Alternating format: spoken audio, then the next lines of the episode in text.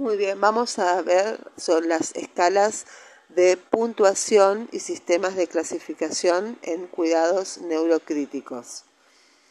los sistemas de clasificación o escalas clínicas tenemos em, en primer lugar la escala de coma de Glasgow.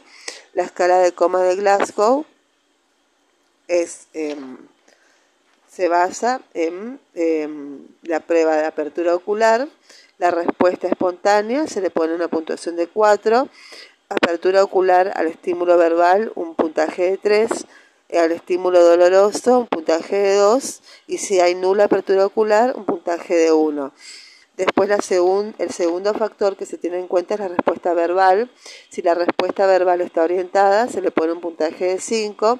Si es confusa, un puntaje de 4. Respuesta verbal inapropiada, un puntaje de 3.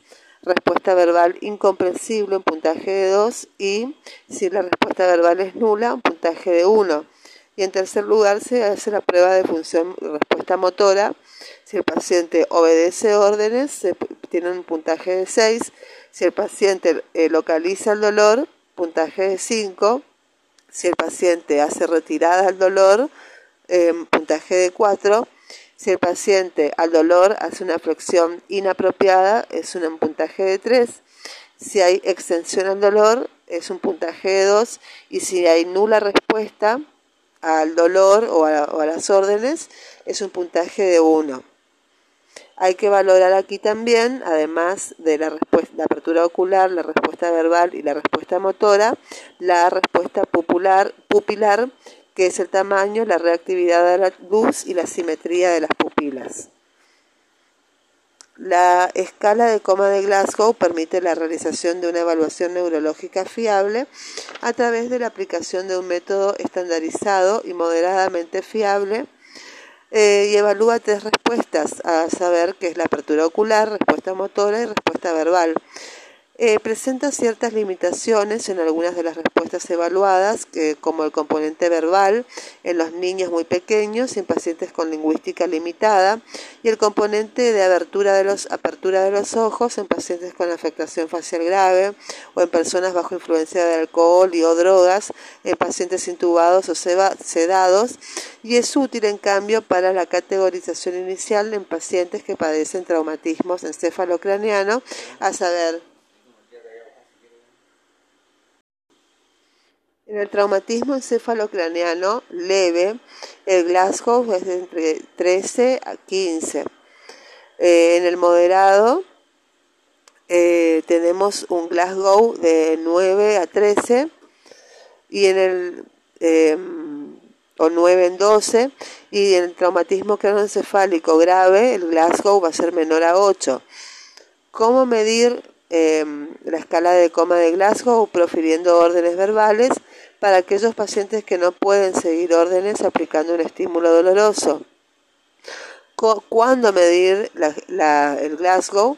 Debería ser aplicada al paciente luego de la evaluación inicial, después de asegurada la vía aérea y luego de haber hecho todos los esfuerzos sobre la reanimación cardiopulmonar. Un tiempo adecuado post reanimación médica o quirúrgica es de 6 horas a 3 horas posteriores a la cirugía y actualmente gran parte de los pacientes son intubados en el lugar del traumatismo, reciben analgésicos, opioides o sedación o relajantes musculares y además son trasladados en forma temprana, por lo cual muchas veces no se puede obtener un puntaje correspondiente por reanimación.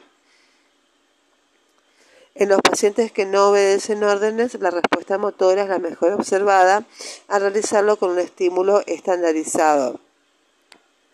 Eh, ¿Quién debería medir la escala de coma de Glasgow? Puede ser medida por el personal de emergencias, por servicios prehospitalarios y por servicios de terapia intensiva entrenados para tal fin.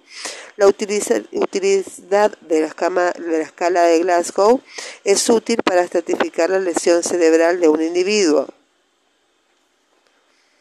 En la escala de coma de Glasgow de 14 a 15 representa una lesión leve una escala de coma de Glasgow de 9 a 13 es moderada y un Glasgow menor a 8 indica una lesión grave. La respuesta motora es la más práctica porque la respuesta verbal como la ocular no se podría obtener en pacientes con lesiones graves. Eh, ¿Cómo se registra? Es conveniente documentar por separado cada uno de los tres componentes. Eh, en los casos en que alguno de los ítems no pueda ser evaluado, también se debe registrar, al igual que los otros dos componentes evaluados, y registrados de forma apropiada. La confiabilidad es más confiable en los valores extremos y eh, tenemos otras escalas como la escala de coma de Hinsbruck que es la, escala de coma de Hinsbruck que se desarrolló para evaluar a los pacientes que habían sufrido una lesión traumática cerebral la escala de coma de Hinsbruck es una escala sumativa. Sus valores oscilan de 0 a 23 puntos con un valor mínimo de 0, que el 0 sería no hay respuestas, y un máximo de 23, con, que nos, quiere decir que el paciente está orientado. Em, la escala de coma de Hinsbruck es la siguiente. evalúa la orientación, eh, un puntaje de 3 cuando el paciente se, orienta a los estímulos, un puntaje de 2 se responde con más em, que movimientos en extensión, puntaje de 1 si el paciente hace movimientos en extensión y un puntaje de 0 si no hay respuestas. Eh, se evalúa también la reacción al dolor. El mayor puntaje es de 3 cuando el paciente realiza movimientos defensivos. Em, puntaje de 2 si al dolor responde con más eh, que movimientos en extensión. Puntaje de 1 si hay movimientos en extensión. Y em, un puntaje 0 si no hay respuestas al dolor. También se evalúa la postura corporal. Eh, un puntaje de 3 si la, la postura es normal puntaje de 2 si em, responde con más que movimientos en extensión, puntaje de 1 si hay movimientos en extensión y puntaje 0 si es la respuesta corporal es flácida. También se evalúa la apertura ocular, que puede ser espontánea, eh, puntaje de 3 a estímulos acústicos, estímulos dolorosos y sin respuesta. También la escala de, de coma de Hinsbruck evalúa el tamaño de las pupilas, puntaje de 3 si son normales, puntaje de 2 si las pupilas son pequeñas, puntaje de 1 si están dilatadas. Y puntaje de 0 si están completamente dilatadas. También evalúa la respuesta pupilar a la luz, puntaje de 3 si es suficiente, puntaje de 2 si es reducida, puntaje de 1 si es mínima, puntaje de 0 si es ninguna. También evalúa la posición ocular, un puntaje de 3 si hace fijaciones oculares, puntaje de 2 si son oscilantes, puntaje de 1 si son divergentes y puntaje de 0 si hay posición ocular divergente fija. Y por último, la escala de Hinsbruck evalúa los automatismos orales, puntaje de 2 si son espontáneos, puntaje de 1 estímulos externos y puntaje de 0 si no hay respuesta. Entonces, la escala de Hinsbruck eh, evalúa la orientación, la reacción al dolor, la postura corporal, la apertura ocular, el tamaño de pupilas, la respuesta pupilar a la luz, la posición ocular y los automatismos orales.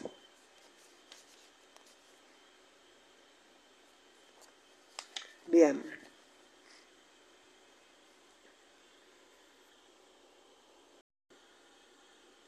Tenemos también la escala FOUR,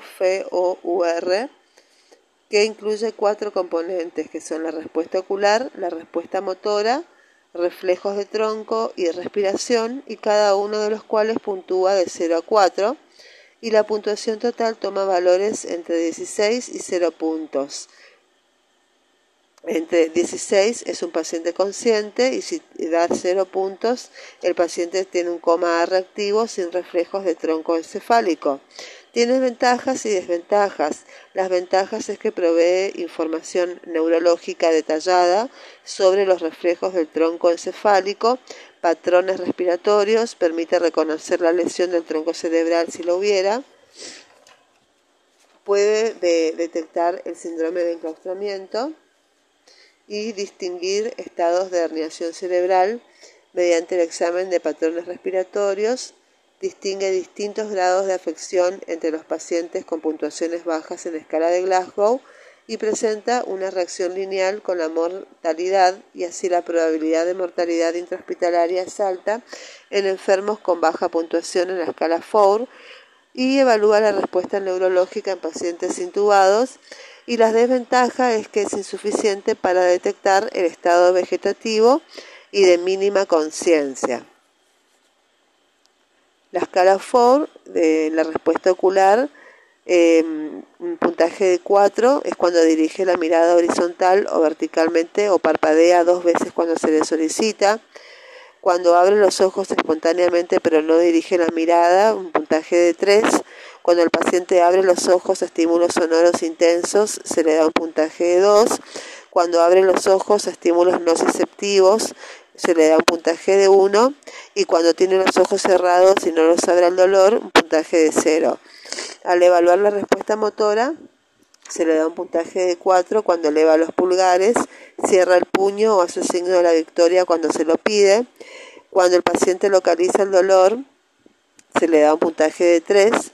Cuando el paciente tiene una respuesta flexora al dolor en extremidad superior, ya sea incluye respuestas en decorticación o retirada, se le da un puntaje de 2 cuando el paciente tiene una respuesta extensora al dolor, un puntaje de 1, y si no hay respuesta al dolor, se le da un puntaje de 0. En los reflejos del tronco cerebral, cuando ambos reflejos corneales y fotomotores están presentes, se le da un máximo puntaje de 4. Cuando hay un reflejo fotomotor ausente unilateral, se le da un puntaje de 3.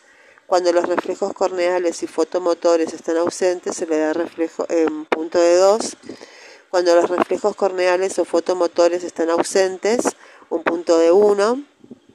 Eh, y cuando los reflejos corneales, fotomotores y tusígenos están ausentes, se le da un reflejo de, un puntaje de 0.